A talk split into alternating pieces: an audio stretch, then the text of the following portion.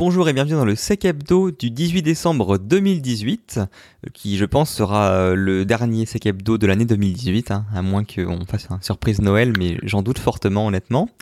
Aujourd'hui je suis en compagnie de euh, Jill, salut Jill. Salut. De Sweet Hack, qui est là en tant que commentateur aujourd'hui.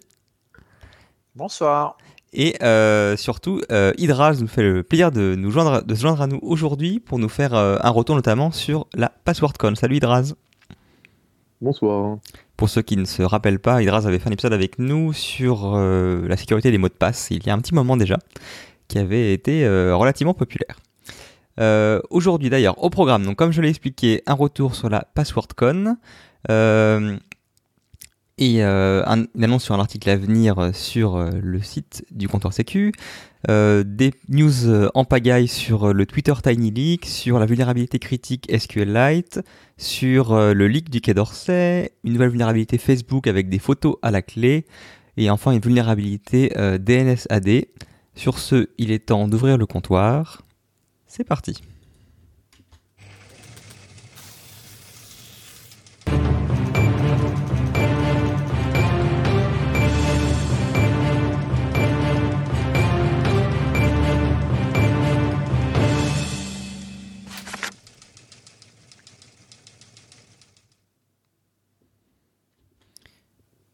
Donc voilà. Et donc juste, euh, j'en profite également, j'ai oublié de le rappeler pour ceux qui se demandent pourquoi il n'y a toujours pas de, ceux qui nous regardent en vidéo, qui ne voient toujours pas de flux de texte sur le du canal live du Discord ou ce genre de choses. Euh, L'overlay Discord euh, pour OBS est toujours dans les choux. Ça fait déjà maintenant trois semaines de suite, donc je pense qu'il va falloir qu'on cherche une alternative. Donc en même temps, j'en fais un petit appel. Hein, si jamais vous avez des setups similaires et que vous avez une solution pour pouvoir avoir vos euh, informations Discord dans votre flux OBS, surtout n'hésitez pas à venir nous voir pour qu'on cherche un plan B. Euh, comme j'expliquais, on va commencer avec euh, le retour d'Hydraz sur la PasswordCon. Et je pense que le plus simple déjà, c'est peut-être de commencer par expliquer ce que c'est que la PasswordCon. Alors, pour ceux qui ne connaissent pas la PasswordCon, c'est un événement, une conférence autour de, la sécurité d'authentification des mots de passe, euh, de, l'ergonomie autour de, l'authentification, de, tout ce qui en fait qui, a trait à l'univers de l'authentification, hein, des, méthodes alternatives d'authentification, de biométrie ou autre, qui a été créé en 2010 par un monsieur qui s'appelle Per Torsheim, qui euh, était consultant consultant autour de tout ce qui était mot de passe sécurité et qui en face a, changé derrière pour d'autres boulots. Mais il a commencé ça en 2010, du coup à Bergen en Norvège. Euh, il a fait ça tous les ans depuis 2010, sauf l'année dernière. Euh, il y a quelques années aussi, ils ont commencé à faire un événement euh, six mois après la PasswordCon originelle. Euh, pardon, euh, qui en tant que qui est en tant que B-sides pour les, euh, la DEFCON, hein, donc à Las Vegas. Donc en fait, euh, pendant longtemps, il y a eu euh, une conférence en décembre qui était la vraie PasswordCon et une conférence en août hein, qui était en B-sides à Las Vegas. Et donc l'année dernière, il n'y a pas eu de, de vraie PasswordCon, mais cette année, ils sont revenus en force hein, au, sein d'un autre événement qui était les Internets d'Agarnan. Corrige-moi, Morgan, c'est du suédois. Oui, les journées d'Internet. Je sais pas qui, qui, est un événement organisé en fait tous les ans à Stockholm euh, autour de tout ce qui était euh, Internet, nouvelles technologies. Euh. Et donc cette année, la PasswordCon était une track de, de, cet événement.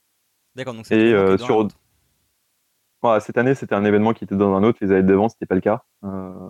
mais c'est, ça change de ville d'année en année, donc ça, ça, ça, change un peu tout le temps. Et, du coup, cette année, c'était aussi en anglais. C'est toujours en anglais dans tous les cas.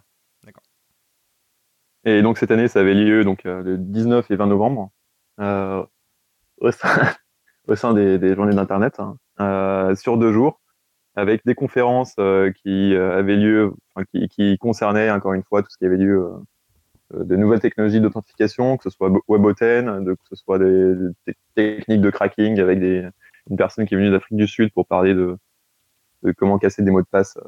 un sud-africain, il a fait des comparatifs en, selon les différentes langues, mais je vais, je vais y revenir plus tard et euh, aussi euh, de l'ergonomie, de la facilité d'utilisation, euh, de Apple, les nouveautés de, de ce qu'ils ont fait, de, de, beaucoup de choses. Mais alors, du coup, c'est pour quel c'est pour quel public général? Enfin, c'est un peu difficile parce que c'est pas vraiment du cracking de mot de passe. Non, il y, a vraiment de tout. Euh, il y a vraiment de tout et c'est vraiment une conférence pour s'ouvrir un peu l'esprit par rapport à toutes les méthodes d'authentification euh, et à tout ce qui a trait, encore une fois, à l'authentification. Il y a des, il y a des psychologues. Euh, il y a des psychologues, il y a des pass crackers, il y a des gens très techniques. Il y a quelques années, il y avait Atom, du coup, le, enfin Stubb, le, lead dev de, de, H4, qui avait fait quelques présentations. Cette année, il y avait des, des, chercheurs plutôt en facilité d'utilisation il y avait des, euh, des, des head of security d'entreprise qui faisaient des retours d'expérience sur des, des policies. il y a vraiment pour, euh, beaucoup de publics euh, qui, peuvent avoir un intérêt dans, les mots de passe. Chaque année, ils essayent d'avoir une, une, dominante un peu. Cette année, c'était un peu plus euh, facilité d'utilisation, ergonomique pour les utilisateurs. Enfin, mais bon, c'était juste une petite dominante. Euh, il, y a, y a deux ans, euh, à Bochum, c'était surtout un peu plus orienté pratique, press cracking, enfin, il y, a pas mal de choses. C'était pas non plus technique, mais ça, reste une conférence qui essaye de mélanger un peu hacker et, et académicien, pour le meilleur comme pour le pire. Mais c'est quelque chose qui est vraiment très intéressant et que je ne retrouve pas forcément dans les autres conférences. Donc, du coup, pour euh, revenir là-dessus, pour revenir sur cette conférence, je vais, reprendre un peu mes notes. Euh, je, vais, parler un peu des, talks qui étaient intéressants. Il faut savoir que tous les talks sont euh, disponibles sur YouTube. vous pouvez les revoir, ils ont été enregistrés, ils sont sur, de, le site de, la chaîne de Perter Chain. Je pense qu'on mettra un petit lien en description. Oui, on mettra dans les sources le lien du site principal pour la PasswordCon, les tracks de cette année et le lien vers la playlist YouTube. Ouais, parfait. Alors, euh, en conférence qui était très intéressante, il y a la conférence de Moritz Porsche hein, qui, a commencé la PasswordScon euh, cette année, qui était euh, de, la PasswordScon. Et en fait, il a fait euh, une, une étude. Il a récupéré les, les policies de les passwords policy de 185 000 sites. Bon, il a automatisé ça, hein, il n'a pas fait ça avec cette mini hein, heureusement.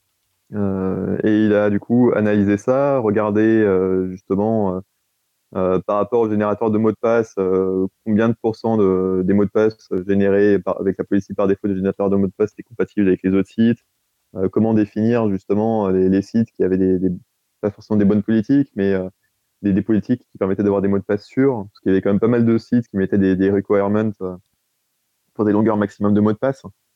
Et d'ailleurs, ce qui était intéressant dans son étude, c'est de voir qu'il y avait beaucoup de sites euh, dans, dans, les longueurs maximum de, mots de passe dans les policies, il y avait beaucoup de sites qui avaient des multiples ou des, enfin, puissances de 2. Donc ça sent beaucoup les personnes qui, stockent les trucs en clair en base de données derrière euh, et qui ont émis un, varchar euh, d'une puissance de 2. C'est pas forcément rassurant.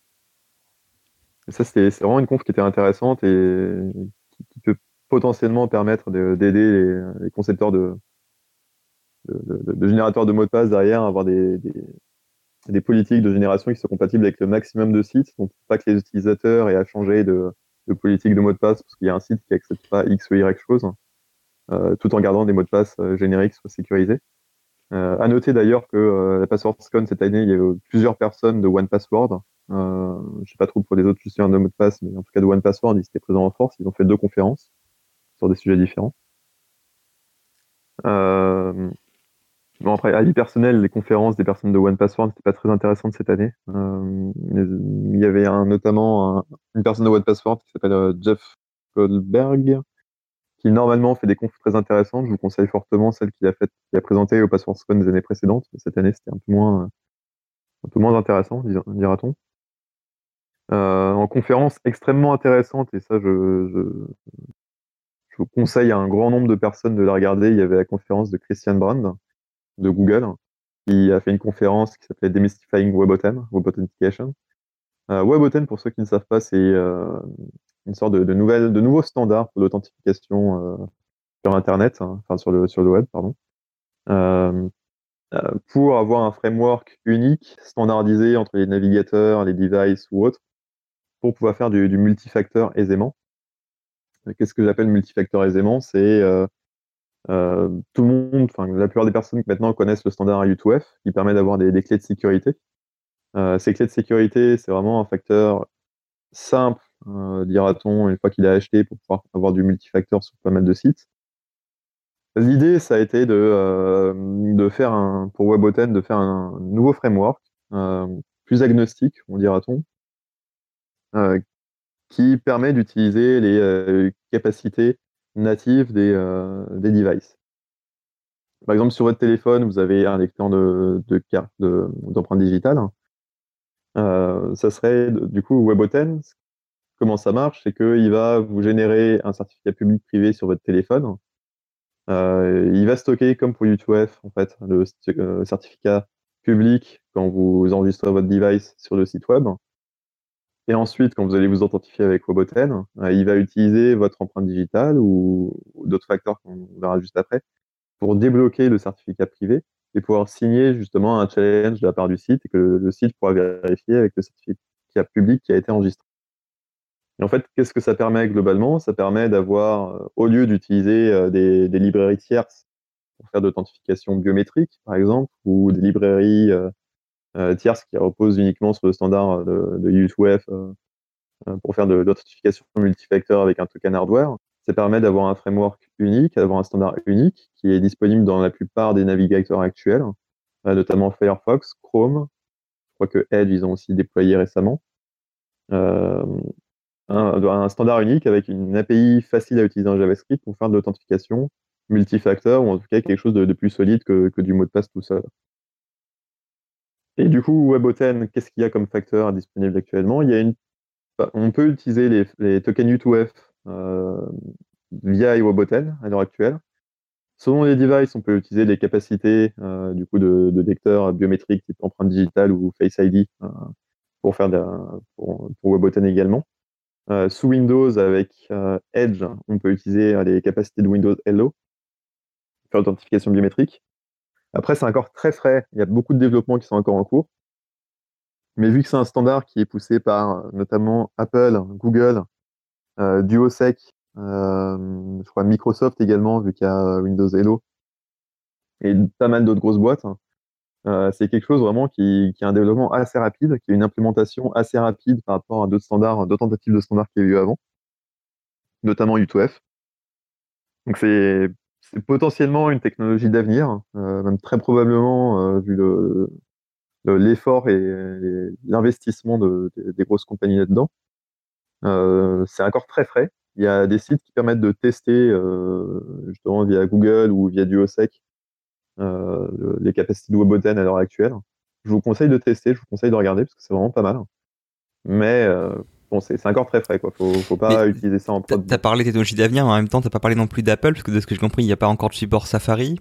Est-ce qu'il y a un, un, engagement de la part d'Apple qui est enfin, public là-dessus? De, mémoire, oui. Euh, ça avait été mentionné dans, la conférence, si je me souviens bien, euh, ou en off euh, par la personne d'Apple. Mais en tout cas, c'est quelque chose qui, qui les intéresse. D'accord. Et de mémoire, tu peux utiliser déjà les, capacités de, en tout cas de d'empreinte digitale via via Chrome. D'accord. Safari, c'est en preview apparemment actuellement ça, bouge énormément en tout cas. Euh, donc il y, a pas mal de choses. À la fin de la présentation du, du, de Google, euh, il, a fait, il a présenté un peu ce qui était euh, ou bien en futur développement ou bien déjà implémenté. Et il y a pas mal de choses qui sont en cours de développement et qui continuent à bouger. Le, standard est relativement fixe, mais il y a encore quelques modifications. Tu dirais que c'est un petit peu l'annonce, enfin le, la conférence phare entre guillemets de la PasswordCon, enfin celle qui t'a le plus intéressé Pas forcément la, conférence phare, mais en tout cas, euh, c'est une des, euh, conférences les, plus intéressantes. D'accord. Notamment, il y avait une autre conférence très intéressante, toujours le, premier jour, hein, de, Miranda Way, euh, qui est une chercheuse, je ne me souviens plus à quelle université aux États-Unis, mais en facilité d'utilisation et qui, étudie justement un peu comment faire en sorte que les utilisateurs suivent les, bonnes pratiques de, sécurité et comment euh, leur, donner un peu d'incentive là-dedans. Et la conférence qu'elle avait faite, je ne souviens plus exactement dans le détail euh, ce dont elle avait parlé, euh, mais elle était très intéressante aussi. Mais c'était par rapport à du password reuse et du coup, oui, c'était par rapport aux notifications de, des sites web, parce qu'il y a pas mal de sites web qui commencent à vérifier que leurs utilisateurs ne font pas du password reuse. Mais sauf que dans les communications que les sites web font par rapport au password reuse, la plupart du temps, ils n'indiquent pas euh, qu'ils ont reset des mots de passe euh, du client parce que c'est du password reuse. La plupart du temps, c'est juste une indication vague en disant voilà, on a détecté quelque chose de bizarre. Du coup, on a remis à zéro votre mot de passe. En fait, elle a fait une étude là-dessus pour savoir justement quelle était la, réaction et la compréhension des utilisateurs par rapport à ces messages. Et en fait, si c'est pas indiqué clairement que c'est pour du password reuse que le, mot de passe a été remis à zéro, euh, je crois que c'était dans, dans, 10 ou 20% des cas, euh, les gens comprenaient que c'était du password reuse. Alors que si l'indication était claire, alors ça montait à 50-60% de, des gens qui comprenaient que c'était vraiment du password reuse et qu'il fallait vraiment pas réutiliser le mot de passe. Bah après, j'imagine que, enfin, je sais pas si j'ai vu la conférence euh, en, replay, mais je me souviens plus si elle en a parlé. Mais ce qui me semble relativement évident, c'est qu'il y a un paquet de boîtes qui font des checks de password reuse, mais vu que c'est dans un, comment dire, un contexte assez particulier, parce que ça, ça implique de détenir des leaks, de tester potentiellement, de de casser des propres mots de passe en interne, etc. C'est pas quelque chose dont les boîtes sont très euh, euh, amènent à, à, à, expliquer publiquement, et donc ça pourrait expliquer le côté un peu pudique de ces, de ces communications, quoi. Ouais, clairement, clairement. Et bon, c'est toujours une zone grise d'un point de vue légal, c'est une zone grise d'un point de vue GDPR, donc c'est clairement une problématique euh, où il faut, euh, faut, faut, trouver un entre-deux, parce qu'on peut pas, en tant que boîte, euh, dire qu'on fait ça, mais en même temps, via cette étude, on sait que c'est pas forcément efficace, du coup, de, de ne pas le dire. Donc, bah, c'est vrai que si la personne remet le même mot de passe, ça sert pas à grand chose. Mais clairement. Malheureusement, encore une fois, vu que c'est quelque chose que, même si pas mal de boîtes le font, qui est assez en zone grise, hein, il y a pas beaucoup d'études, en tout cas de retours d'expérience qui sont publiés, malheureusement. Euh, donc il n'y a, pas forcément beaucoup de retours de, des personnes sur comment bien le faire ou, euh, entre guillemets, euh, comment, est-ce que c'est vraiment efficace ou pas. D'accord. Côté jour 2, tu as eu des conférences particulières particulièrement intéressantes? Une conférence intéressante, pas forcément d'un point de vue technique, en tout cas qui ne réussit pas le monde, mais qui, est intéressante globalement, c'est la conférence de Sibu Sizo Sifi, qui, euh, entre autres, était ancien, ancien euh, athlète olympique et qui s'est reconverti dans la sécurité informatique en Afrique du Sud. Euh, en fait, il a, en Afrique du Sud, ils ont, je sais plus combien de, de langues différentes, 5, 6, 7, 13, on me souffle à l'oreille.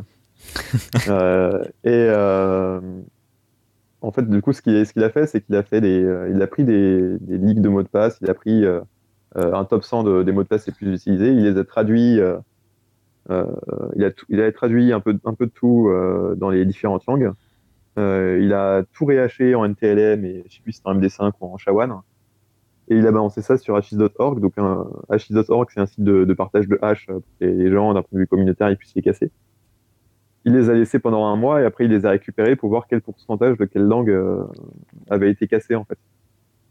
Donc, c'est pas forcément quelque chose de, super intéressant ou autre. Euh, d'un point de vue euh, technique, ça reste assez simple, mais d'un point de vue humain, c'est intéressant de, voir que ces, mots de passe qui sont dans des langues différentes, qui sont relativement peu utilisés, euh, sont relativement quand même cassés, euh, parce que les gens ils ont des dictionnaires.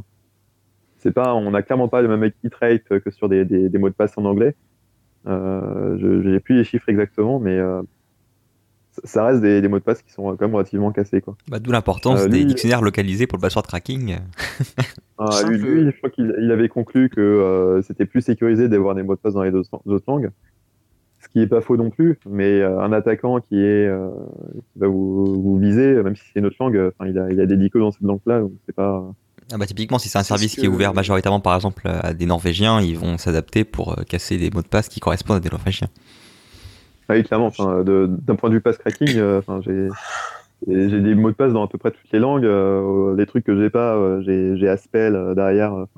du coup, la correction orthographique sous, Linux, il y a des dictionnaires par défaut des, des mots pour puisse faire la correction orthographique. Et il y a moyen d'exporter tous les mots. Donc à partir de là, il y a moyen de faire des, bons petits dictionnaires, des, des, petits tips de tonton Hydraz. Du coup, j'avais une question par rapport à ce que tu viens de dire. C'est moins cassé euh, du fait qu'il y a moins de gens qui le cassent? Ou c'est moins cassé du fait qu'il n'y a pas beaucoup de gens qui ont des règles spécifiques pour ces langues-là? Alors, il y a deux choses, hein, effectivement. C'est euh, d'un côté le, fait, quand on va commencer à casser quelque chose, on va utiliser des, des DICO qui sont assez généralistes. Et du coup, la plupart du temps, ces DICO généralistes, c'est quoi? C'est des mots de passe qu'on a déjà cassés. Et la grande majorité des mots de passe, ça va être des mots de passe en anglais. Et les rule sets qu'on va utiliser avec ces dictionnaires-là, ça va être des, ensembles de, règles de, mutation. Ça va être des ensembles de règles de mutation qui vont être plutôt adaptés aux mots de passe qu'on casse le plus, du coup à l'anglais. Après, si tu as l'habitude de casser des mots de passe en français, ou si tu sais à peu près la, gueule des mots de passe en français, euh, tu as tes, tes rule qui vont bien par rapport à ça. Un exemple, euh, euh, qui marche bien en français, c'est les, les, gens qui rajoutent un euh, du XX avec XX le numéro de département à la fin de, leur mot de passe.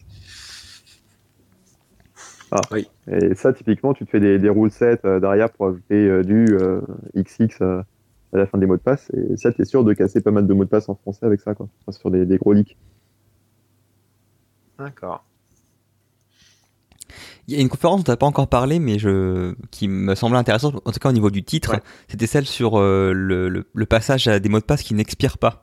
Donc euh, en suivant les recommandations euh, plus récentes du NIST. Tu as des choses à dire là-dessus? J'en ai pas parlé encore, mais il est, on sait très bien depuis longtemps que forcer l'expiration d'un mot de passe, enfin, le renouvellement d'un mot de passe, c'est forcer les utilisateurs à, entre guillemets, à mettre winter 2019, euh, hiver 2019, euh, printemps 2019 dans leur mot de passe. Selon la saison, selon le mois quand ils le refont, selon le jour de la semaine quand ils refont leur truc. du coup, ça, a tendance à réduire les, la qualité des mots de passe utilisateurs. De toute façon, je parle bien de, de comptes utilisateurs ici, euh, pas forcément d'admins super sensibles, etc., qui dans tous les cas vont avoir des mots de passe, j'espère, assez sûrs générés automatiquement pour eux ou euh, parce qu'ils vont pas l'utiliser euh, tous, les, jours. Mais pour des mots de passe utilisateurs, euh, ça a tendance à réduire la sécurité des mots de passe. Donc il y avait une conférence, je ne me souviens plus du nom de la boîte, par contre, si tu as ça sous la main. Euh... Partner Merci. C'est un nom suédois, donc... je crois que c'est norvégien, pour le coup. Ou norvégien, peut-être, oui. La maison quelque chose euh, Non, ouais. En gros, c'est une entreprise euh, où ils ont euh, voulu commencer à mettre en place une politique de mot de passe qui n'expire pas. Et pour ce faire, en fait, ils ont mis un process interne, ah, entre ils ont un process interne d'audit des mots de passe. ils ont aussi une politique de mot de passe qui est différente, c'est-à-dire que je ne sais plus si c'était 12 ou 14 caractères minimum pour les mots de passe. Euh, et euh, surtout, c'est fait sur de, une base de d'opt-in, ce changement. C'est-à-dire que vu que d'un point de vue euh, un peu GDPR, légal, ils se demandaient si c'était OK de, faire de l'audit de mot de passe sur toute la boîte, ils sont partis du principe que s'ils partaient sur de l'opt-in et donc que la personne acceptait de se faire auditer son mot de passe, ça serait plus tenable hein, d'un point de vue sécurité. Et donc, pour les personnes qui ont accepté de, participer à ça, euh, donc, ils avaient la nouvelle politique de mot de passe et ils avaient cet audit qui était fait, je sais plus, tous, les mois ou tous les, les quarters, euh, de manière relativement automatisée, où ils avaient un set de règles, un set de leaks euh, qui, qui passait à coup de, de John the Ripper sur de H4 sur, sur leur base de données de, de, de mots de passe qui cassaient. Et du coup, après, ils faisaient des retours à leurs utilisateurs. Pour des mots de passe internes, du coup. Voilà, pour des mots de passe internes, pas pour des clients, pour les employés. Et donc ça, ça passait pour d'un point de vue ISO 27001. En tout cas. Enfin, en tout cas, de leur. Euh. Ils n'avaient pas de, de PCI. Euh, En tout cas, ça ne s'appliquait pas sur le scope PCI. Euh, je sais pas, ISO 27001, il y a un requirement aussi là-dessus? Bah, Il n'y a pas un requirement précis sur la rotation des mots de passe de mémoire. En tout cas, de toute façon, il n'y a rien de, qui est euh, forcé. Il n'y a rien de normatif sur les, les pratiques à appliquer dans ISO 27001. C'est censé appliquer des pratiques qui sont en adéquation avec tes risques. Mais euh, c'est vrai que c'est pas, pas parce que ça, enfin, ça ayant été dit, l'auditeur peut être plus ou moins euh, chiant là-dessus. Il a, il a des leviers pour, entre guillemets, euh, partir du principe que tu as des mesures de sécurité qui ne sont pas adaptées par rapport à, à ton environnement. Il peut potentiellement te faire chier par rapport à ça. Mais c'est vrai que, enfin, Après, il y a des listes, enfin, il y a, SP863B quand même qui est là pour, backer ce choix de, supporter ce choix de, ne pas, ne pas faire de rotation de mot de passe. Ouais, je pense que d'un point de vue vidéo, ça doit passer. par contre, côté PCI, côté pas mal de réglementations locales en fait qui sont très précises et normatives sur le stockage des mots de passe, la taille minimale et la rotation et la complexité. Justement, c'est toujours le problème, c'est que quand tu vas implémenter ce genre de, de, nouvelles politiques, enfin, je pense qu'il y a beaucoup de, départements qui aimeraient faire ça, mais qui euh, sont encore un peu timides de peur de se faire tacler par l'auditeur l'année d'après parce qu'ils ont, euh, ils ne sont plus en compliance parfaite avec euh, une mesure qui date d'il y a 10 ans dans, une, dans un texte normatif. Oui, clairement. juste pour la petite anecdote, donc c'est effectivement donc c'est norvégien et en fait Sucus c'est le c'est la version origine de Rucus qui veut dire maison de santé en gros c'est l'hôpital quoi. Donc c'était bien, c'est une boîte de santé, une des plus grosses boîtes de santé en Norvège.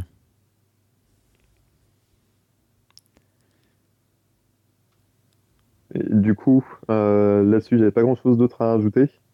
Euh, il y avait deux autres talks qui étaient très intéressants et que je conseille de, regarder si vous intéressez ou bien à la sécurité des produits Apple ou même à la sécurité du côté utilisateur de manière générale.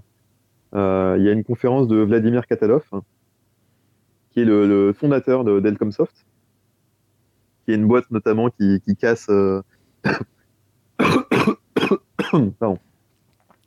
qui casse un peu euh, tout ce qui est euh, sécurité des, appareils mobiles pour faire de la récupération de données pour tout ce qui est force de l'ordre, notamment. Et donc, il a fait une présentation entière sur comment il cassait un peu les mécanismes de sécurité iCloud ou autre. c'est un peu pour revenir aussi sur la sécurité d'iCloud, euh, comment c'est fait, euh, comment ça marche. C'est assez intéressant si vous vous intéressez à ça. Euh, et cette conférence, en fait, a été suivie de manière assez humoristique par une, conférence de Ricky Mondello, qui fait partie de l'équipe de sécurité en fait d'Apple. et pour le coup, Ricky Mondello est lui revenu sur toutes les améliorations qu'ils ont fait côté Apple au niveau de la sécurité des utilisateurs, au niveau des gestionnaires de mots de passe, au niveau des générateurs de mots de passe, au niveau de, euh, genre de leur de mots de passe, sur le, le, standard qu'ils essaient de pousser au niveau de, euh, des sites pour avoir une norme pour les, pages de reset des mots de passe pour que la plupart des choses soient automatisées ou en tout cas le, le plus automatisable possible pour que l'utilisateur ait le moins d'efforts à faire. Et euh, c'est vraiment euh, une conférence pas mal pour se rendre compte des efforts qui sont faits au niveau des facilités d'utilisation sur les devices Apple euh, pour fournir quelque chose d'utilisable facilement, ergonomiquement et sécurisé à la plus grosse base d'utilisateurs possible. Et ça, c'est vraiment, vraiment, vraiment pas mal. je, je, conseille vraiment de la, regarder, celle-là. C'était une des dernières de la Password D'accord, très bien. Bah, merci pour, euh, pour le retour. De toute façon, comme on a expliqué, donc on filera la, la playlist sur YouTube euh, maintenue par Per Torsheim justement sur euh, l'ensemble des talks. Donc vous pouvez voir l'ensemble des conférences après coup. elles font toutes en moyenne une demi-heure. et on mettra le. Voilà. Et on mettra en lien la enfin les, les, deux pages de pour la track PasswordCon de Internet d'Agarna. Ok, très bien. Euh, du coup, je pense qu'on bah, peut... Oui Ouais, du coup, en restant sur le sujet des mots de passe, euh, dans la semaine, si les relectures se passent bien, je devrais pousser sur le blog du comptoir un article sur un retour d'expérience de la mise en œuvre d'une politique avec euh, ZX et VBN. Euh, donc en gros, pareil, on passe sur des mots de passe qui n'expirent pas, mais on utilise le moteur de Dropbox avec des dictionnaires complétés pour euh, tester les mots de passe et on exige un certain niveau de complexité des utilisateurs internes. Donc euh, je mettrai l'article avec euh, le retour entre le taux de cassage initial et le taux de cassage pour ceux qui ont changé leur mot de passe avec cette méthode, qui est intéressant mais qui bien entendu dépend de la qualité du dictionnaire d'attaque. Mais à ISO, en gros on passe en, entre 60 et 80% des mots de passe cassés à 0,02%. Donc ça a l'air intéressant. Effectivement. Euh, bah, teasing. bah, c'est une parfaite transition, parce que la, suite est pour toi, Jill. T'as une brève avec Twitter, je crois. Ah oui, euh, Twitter a un petit leak, petit petit leak Twitter euh, qui est sorti, où en gros, en utilisant, si j'ai compris, le formulaire de demande d'assistance de Twitter, il était possible de sortir pour un utilisateur le code pays de son numéro de téléphone, donc de confirmer dans quel pays se trouve l'opérateur téléphonique du propriétaire du compte, donc ce qui en gros peut vous permettre de connaître le pays du propriétaire du compte, euh, et l'état d'activation, savoir si le compte est bloqué ou pas. Donc Twitter a notifié les utilisateurs concernés euh, et puis les gens commençaient à se demander ce que c'était que ça. Euh, c'est surtout par rapport à des personnes qui utilisent Twitter et qui ont un profil sensible vis-à-vis d'États où il y a une forte répression sur la liberté d'expression. Euh, où pour ces personnes-là, il y a un risque, puisque euh, leur pays ayant pu être confirmé, ils ont pu remonter dans les listes, dans le top des listes des gens à traquer euh, dans les pays répressifs. donc voilà, la petite, le petit leak qui a l'air finalement pas si important parce que c'est que le code pays de ton numéro de téléphone et est-ce que ton compte est actuellement bloqué ou pas, mais qui derrière permet de, de requalifier certaines enquêtes des services de renseignement. Oui, effectivement, là, quand on parle de ce genre de répression, c'est le, moindre petit qui est quand même relativement important. Euh, ok, très bien. Pour Vraiment, effectivement, c'était une ah brève. moi, j'ai fait que des brèves ce soir. j'ai dit, moi, que des sujets courts une minute à tout casser. Euh, bah, du coup, je vais enchaîner sur euh, une vulnérabilité qui est sortie il y a quelques jours sur SQLite. Donc, pour rappel, SQLite, c'est une base euh, SQL minimaliste qui tient euh, dans un fichier, euh, qui est souvent utilisée pour les applications en mode prototypage ou des applications qui ont un besoin de, stockage dans une base de données sans avoir des très forts besoins en taille de stockage ou en performance. donc c'est assez populaire. Dans l'article, il liste pas mal de, produits s'en servant dans la vie de tous les jours. Il y a vraiment de tout. Hein. Ça, va de Chrome à Photoshop et, et j'en passe. Donc la, la, vulnérabilité a un nom, parce que de nos jours, s'il n'y a pas de nom quand même, c'est triste. Elle a été appelée Magellan, et donc ça a été découvert par euh, Tencent Blade Security Team. Euh, alors, je vais pas pouvoir dire grand-chose, parce qu'il n'y a pas grand-chose de sorti. C'est-à-dire que même s'ils ont fait une page dédiée pour parler de la vulnérabilité en tant que telle. Elle est euh, relativement succincte, je vais pouvoir vous montrer ça pour ceux qui ont la version vidéo. Mais en gros, ça se limite à euh, 4 lignes pour expliquer qu'ils ont euh, fièrement découvert euh, une vulnérabilité dans SQLite et fait un responsible disclosure pour bah, le, les, comment dire, les mainteneurs plus quelques logiciels importants qui s'en servent et dont ils ont découvert une vulnérabilité. Dans l'eau, il y a Chromium, euh, pour rappel, la vulnérabilité permet de faire du RCE, Remote Code Execution, donc c'est quand même sérieux. Euh, mais à, part ça, finalement, sur leur site web, il y a juste une fac euh, qui demande en gros, enfin qui précise dans quel cas on peut être affecté, quel est l'impact de la vulnérabilité, est-ce qu'il y a un exploit de code dans la nature, etc. En résumé, cela impacte n'importe quelle application qui se sert de SQLite et qui a une surface d'attaque euh, utilisateur sur l'interaction avec SQLite directement. Donc, euh, a priori, il faut pouvoir faire des requêtes SQL dans l'application pour avoir un impact. Donc, ça quand même, ça réduit euh, si les applications sont utilisées correctement et ne font pas, enfin, utilisent des requêtes paramétrées. J'imagine que ça ne vous exclut, mais j'en ai pas la certitude parce que c'est pas spécialement précisé. par contre, apparemment, Chromium a été impacté pour un, pour le support de SQLite qui est apparemment dans une fonctionnalité qui est maintenant dépréciée. Euh, et donc ça a été patché. Euh, donc du coup, pour être sûr que vous êtes à jour, il faut que votre Chromium soit au moins en version 71.0.03578.80, bref, 71 et plus. Euh, et pour SQLite, il y a une version 3.26.0 qui a été sortie il y a quelques jours également, début décembre, qui patch la vulnérabilité. le problème, c'est que, bah, comme expliqué dans, dans l'article de Hacker News, en fait, ce genre de base de données, et particulièrement SQLite, c'est fait partie, c'est un peu comme les bibliothèques de, fonctions qui sont euh, importées dans les projets. C'est malheureusement très très rarement suivi et mis à jour par les, par les éditeurs des solutions en question. Donc euh, en gros, ils s'attendent à ce que le problème-là reste latent pendant euh, très longtemps et qu'on découvre au, enfin, fil de l'eau des vulnérabilités utilisant SQLite justement dans Watt 1000 applications qui s'en servent et ne sont pas au courant de ça. Et d'ailleurs, ça me, enfin, j'en profite pour euh, faire un petit, euh, pas un coup de gueule, mais euh, être un peu déçu par, la, par l'annonce, enfin la, communication là-dessus.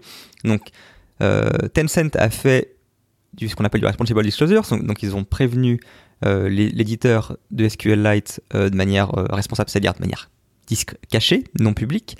pareil, le, ticket pour Chromium est, non accessible, etc.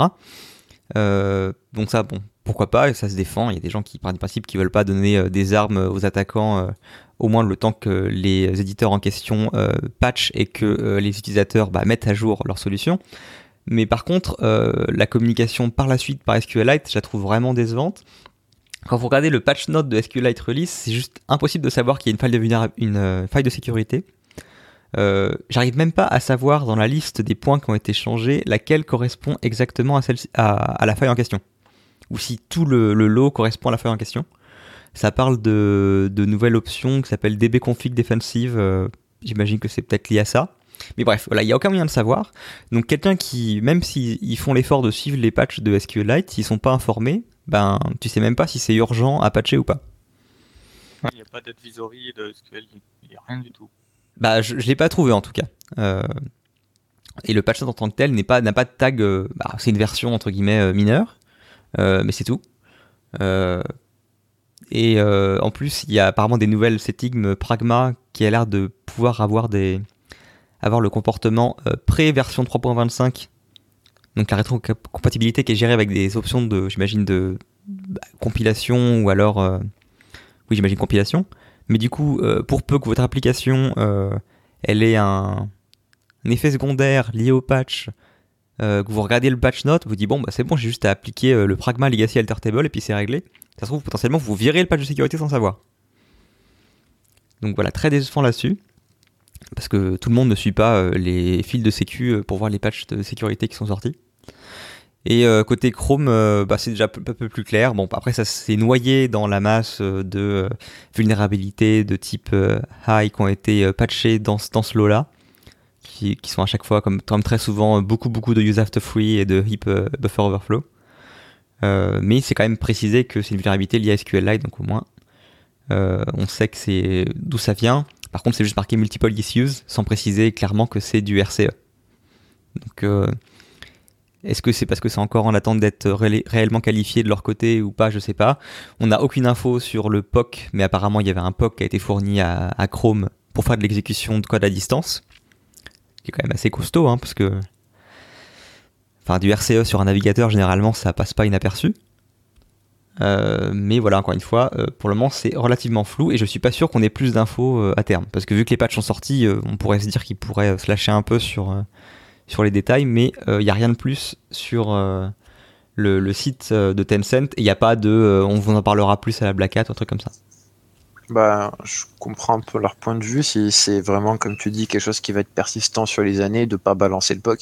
Après, euh, bon, s'ils donnent euh, la possibilité de reverse le code et de trouver, ils vont faire le différentiel les gens et au bout d'un moment, ça va sortir. Bah, c'est ça. C'est-à-dire que à partir du moment où le patch est sorti, de toute façon, il y a des gens qui vont faire un malin plaisir de l'analyser en détail.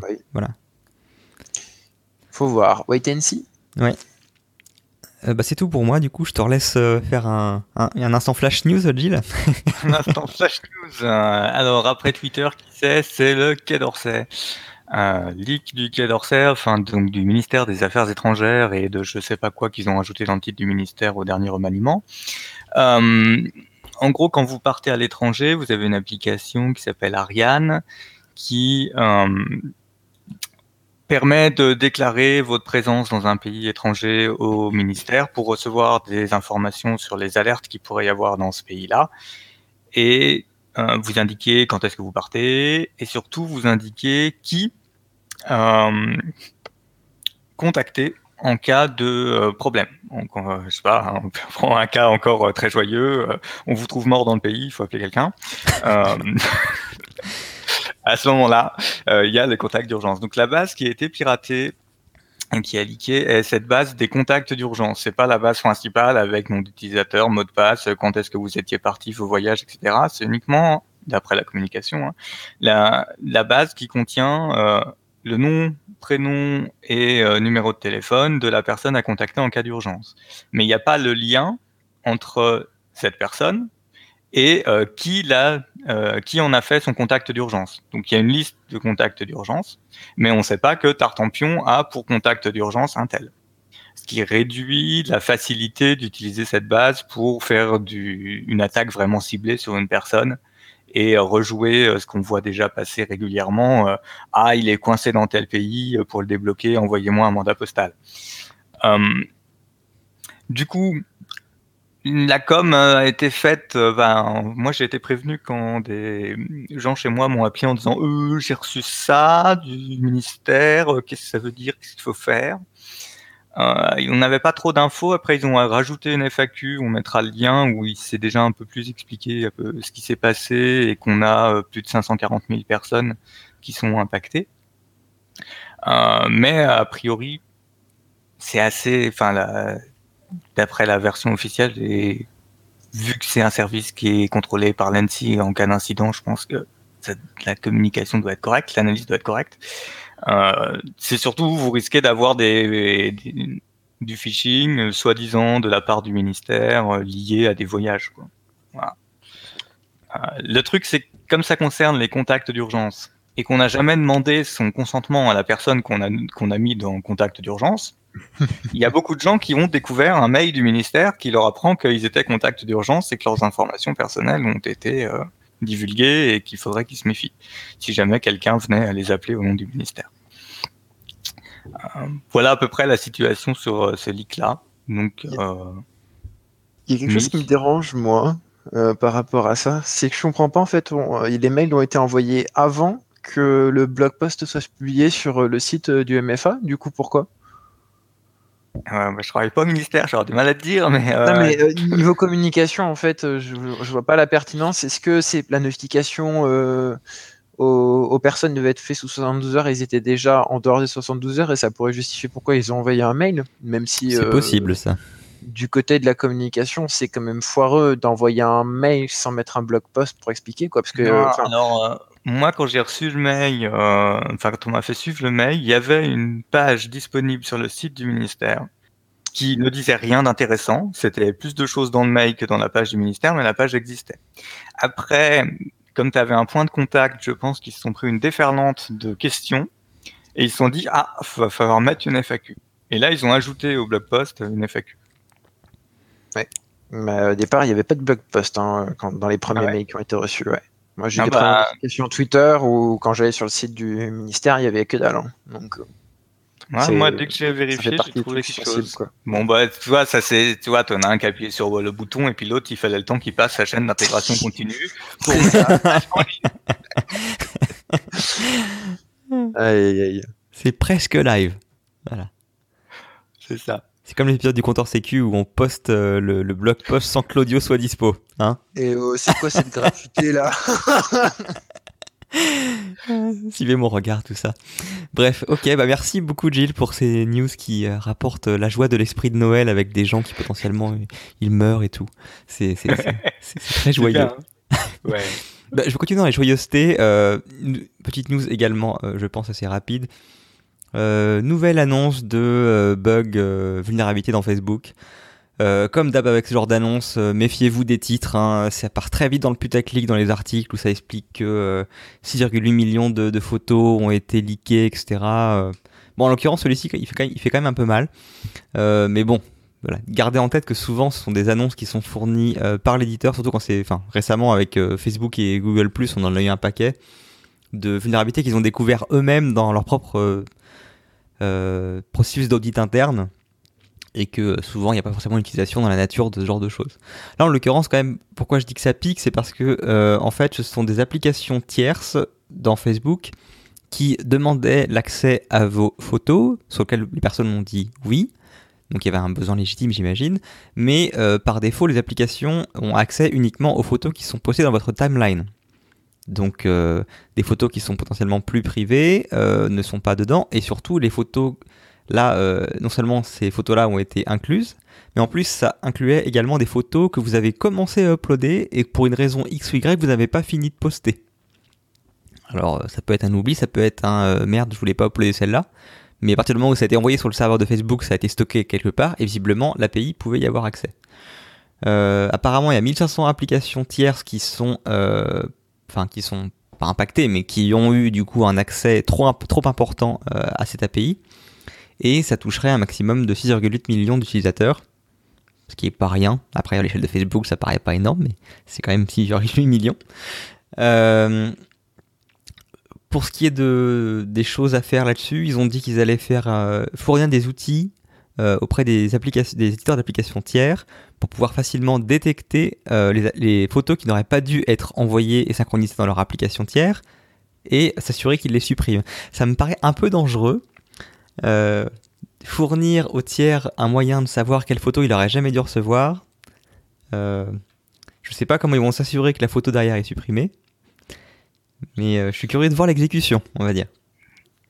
Ouais, c'est autant casse-gueule dans un sens ou dans l'autre. Quoi. Ah bah si tu communiques pas, euh, c'est la misère. Et si tu communiques, ouais, ça peut être ça peut bah, servir à te cibler. Quoi. Bah ouais, puis si la photo a été effectivement synchronisée sur un serveur tiers, de toute façon, il va falloir le gérer à un moment ou à un autre. Mais ils ont perdu la main dessus.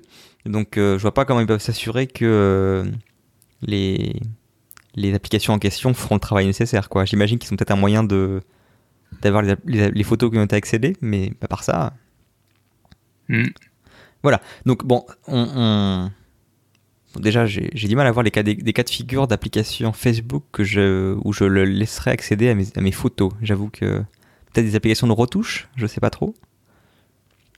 Mais bref. Si bah, dans toutes les applis de rencontre, il doit bien y avoir des trucs d'import de photos. Non? Ah ouais, oui, non, ça se tient. Euh, oh, si tu savais tous les trucs qui sont disponibles. Oui, bah après, bon, si les gens donnent accès. Mais voilà, juste pour dire que voilà, les gens ont donné accès. Euh, la, première partie était légitime, hein, ça a été une application qui a demandé l'accès et la personne a donné accès. Le problème, c'est pas le fait qu'ils aient accès aux photos de la timeline, c'est bien qu'ils aient eu accès à des photos qui étaient euh, taguées comme entre guillemets euh, privées, non affichées dans la timeline, voire des photos qui n'ont jamais été publiées. pas beaucoup plus d'infos pour le moment. je trouve juste qu'on a beaucoup beaucoup d'annonces en ce moment. ça, fait deux ou trois là qui sont arrivés en l'espace de deux mois pour soit Google soit Facebook à chaque fois c'est des problèmes d'API, je sais pas s'il y a eu euh, tu vois, un, coup de collier sur euh, les, audits internes euh, là-dessus et que maintenant, bah, entre autres, bah, celui-ci, c'est difficile de, le mettre sous le tapis, mais pour d'autres, du fait de RGPD, maintenant, ils, se, ils, sont obligés de... Enfin, RGPD ou équivalent US, hein, parce qu'ils ont également pas mal d'obligations de, notification pour les données personnelles dans, les, dans les différents États américains. Mais je trouve que ça sort beaucoup plus qu'avant. Euh, donc soit ils ont amélioré la façon dont ils auditent leur, application, il y a toujours eu des problèmes de ce type-là, mais ils s'en ils rendaient juste pas compte avant. Soit euh, il y a eu une sacrée euh, dégradation de la qualité au niveau de, leur processus de développement. Ou alors ils ont commencé à ouvrir les bug bounty sur les API. ah, peut-être. Bah, alors, je veux bien, mais dans les deux ou trois cas de figure récemment, là, avec Google Plus et Facebook, à chaque fois, ils t'expliquent que c'est dû, c'est ça a été trouvé euh, dans le cadre euh, enfin, des équipes internes. Un bug bounty interne. on rattrape comme on peut. Soit. C'est ça. non mais euh, ça, moi j'ai commencé à voir, c'est une tendance, hein, c'est global, hein, on va dire, mais sur 2018 j'ai commencé à voir effectivement que ça paraît de sécurité d'API. Alors c'est pas mon domaine, donc je ne vais pas prêcher le, le, truc dedans, mais je sais qu'en 2017 c'était pas trop dans dans mon focus, on va dire depuis euh, avril, mai 2018, ça commence à en parler euh, pas mal euh, autour. Ouais, parce que Spectre, ça a commencé à ennuyer tout le monde, ils ont trouvé un autre domaine. c'est pas mal, c'est vraiment pas mal. Trolleyance. Bref, juste pour finir, je voulais dire un truc que j'ai oublié. Bon, ça, ça, reviendra plus tard. Du coup, je laisse la main à Gilles pour parler de vulnérabilité DNS. Ah oui, toujours dans l'esprit de Noël, ça c'est un beau cadeau. Euh, CVE 2018-86-26, elle a pas de nom sympa. C'est une euh, exécution de code, euh, enfin, c'est un heap overflow sur le serveur DNS de l'Active Directory. À savoir qu'en règle générale, dans un certain nombre de déploiements, le contrôleur de domaine tient aussi le rôle de serveur DNS. Si vous êtes dans ce cas-là, inquiétez-vous. Si vous avez un serveur DNS qui fait que le serveur DNS, bon, on attaque votre DNS. C'est toujours embêtant, mais c'est moins embêtant que si dans la foulée on compromet votre, domaine. Parce que cette vulnérabilité permet euh, une remote code execution en forgeant une requête DNS et qui va tourner sur l'OS avec les privilèges de local system. Donc, c'est voilà, en gros, hein, c'est euh, on exécute une commande sur le serveur DNS qui, accessoirement, si votre déploiement fait que c'est aussi un contrôleur de, domaine, ça fait une exécution de code arbitraire à distance sur un contrôleur de domaine avec le système. Donc, vous pouvez récupérer euh, les bases de mots de passe et puis, euh, et puis vous amuser un peu. Enfin, vous pouvez faire ce que vous voulez. Vous avez la main sur le contrôleur de domaine. Donc, c'est dans le patch euh, de décembre. Donc, je sais que tout le monde suit attentivement ces patchs Windows, mais là, en l'occurrence, assurez-vous que tous vos contrôleurs de domaine sont patchés et rebootés. Oui, important la partie rebootée aussi. Oui. et, surtout, intégrer ça dans un flux euh, continu de patching euh, avec une stratégie et tout. Euh, parce que bon, ils préviennent quand même à la fin du poste, faites attention, comme c'est des décès, faut pas rebooter et faire ça comme vous voulez quoi. Oui, bah, si tu rebootes tous tes décès en même temps, ça, ça marche moins bien quoi. ça, peut être une expérience intéressante. Mm. Mais oui, avant de partir, euh, profiter des fêtes de Noël, si vous voulez pas être appelé parce que euh, soudainement euh, c'est la misère, assurez-vous que ce mois-ci vous êtes bien un jour sur vos contrôleurs de domaine. Enfin, sauf si vous avez le bonheur d'avoir séparé le rôle DNS de votre contrôleur de domaine, auquel cas vous avez juste vos serveurs DNS à patcher et c'est beau, ça en fait moins et c'est plus facile. Ouais, joyeux Noël à tous les sysadmins euh, Windows.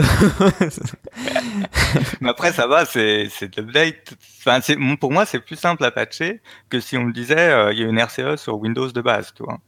Ça te fait un scope plus limité, c'est plus facile de contrôler que tu as bien appliqué, tu peux faire ton reboot. En gros, en une journée, c'est fait, quoi.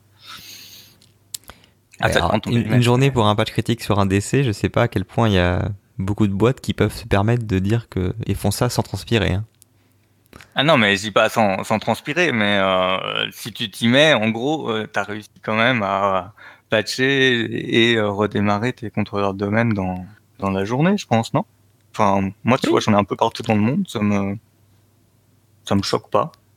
Très bien, c'est raisonnable. Bah du coup, on a fait le tour des news, mais j'ai vu qu'il y a une dernière qui s'est insérée là par rapport à un Humble Bundle. C'est ça. Que j'aurais voilà. raté. Mi, tu peux en parler? Eh ben oui. J'ai déjà quelques bouquins chez moi, du coup, je peux parler des quelques bouquins. Donc, Humble Bundle qui fait euh, un hacking for holiday. Donc, Humble Bundle, euh, l'idée, c'est de proposer euh, à des prix très très cassés des livres ou des objets, des jeux, enfin, ça dépend ce qu'ils mettent. Et là, en l'occurrence, c'est des livres sur la sécurité informatique. Donc, je vais vous en citer quelques-uns, mais Bon, on a euh, le Metasploit, bien sûr, on a The Character Handbook, euh, Practical Forensic Imaging, on a Practical Malware Analysis, qui est un peu la Bible euh, pour Malware Analysis, on a Pentesting Azure Application, Serious Cryptography, Attacking Network Protocol, le hacking, The Art of the Exploitation. non, c'est plutôt pas mal. Donc, vous pouvez donner pour avoir l'ensemble au minimum, c'est alors le minimum possible.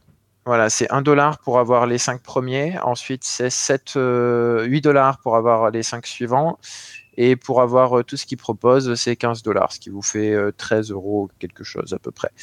ce qui est intéressant, c'est que ça vous permet aussi de choisir en fait la répartition. Donc vous pouvez choisir de donner tout à Bud Bundle, vous pouvez choisir de donner tout à Nostarch, qui est l'éditeur qui propose ce bundle là. Et vous pouvez aussi choisir de donner à l'EFF.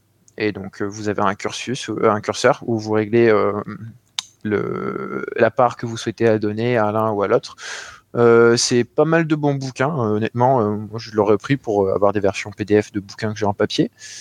et puis, la value totale qu'ils affichent, hein, c'est 571 dollars. Ça doit faire à peu près 500 euros, quelque chose comme ça, 500, 502. Donc euh, ça vaut le coup. Et puis. Euh, il n'y a pas de DRM. Ah bah oui, il n'y a pas de DRM, c'est DRM free, oui, effectivement. on peut aussi dire que c'est multiformat, donc il y a l'EPUB, le PDF euh, et d'autres formats, je ne me rappelle pas tous, hein, mais je sais qu'il y en a au moins deux. Ah oui, et le Mobi aussi. Il va falloir qu'on fasse un partenariat avec Humble Bundle, c'est la troisième fois cette année, je crois qu'on leur fait de la pub sur, sur une release ah de bouquins sécu. eux, ils font des cadeaux de Noël, quoi. Voilà. non mais enfin euh, c'était pas le cas les années précédentes d'avoir autant de, parutions sécu euh, sur Humble Bundle Book parce que c'est pas récent euh, comme comme programme les, les e-books comme ça chez eux. Si. Bah, enfin, c'est pas récent, c'est ancien, je veux dire. oui, justement.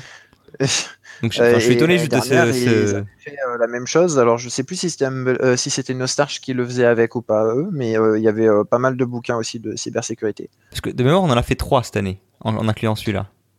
Bah, on fera une recherche avec le merveilleux moteur de recherche sur le site et on, on regardera ce que ça donne. Ça marche. En tout cas, voilà, bah non, effectivement, une belle occasion. Euh, Donc on vous mettra le lien dans les sources si vous êtes intéressé. Pour information, à date d'enregistrement du podcast, c'est-à-dire le 18 euh, décembre 2018, il vous reste actuellement 12 jours, 23 heures et 26 minutes pour euh, le choisir. Après, le bundle s'évapore. Je pense qu'on pourra, on peut dire avec confiance qu'on va réussir à publier cet épisode avant la date limite du Humble Bundle. Sinon, je, ne vois pas ce que tu veux dire. Je vais être très triste, mais a priori, ça devrait bien se passer. Euh, bah voilà, je pense qu'on a fait le tour des actus pour aujourd'hui. Merci beaucoup, euh, bah forcément, bien sûr, à Jill et à Sweetac pour euh, leur présence, participation sans faille, mais merci également à Hydras pour la présence aujourd'hui sur le retour avec la PasswordCon.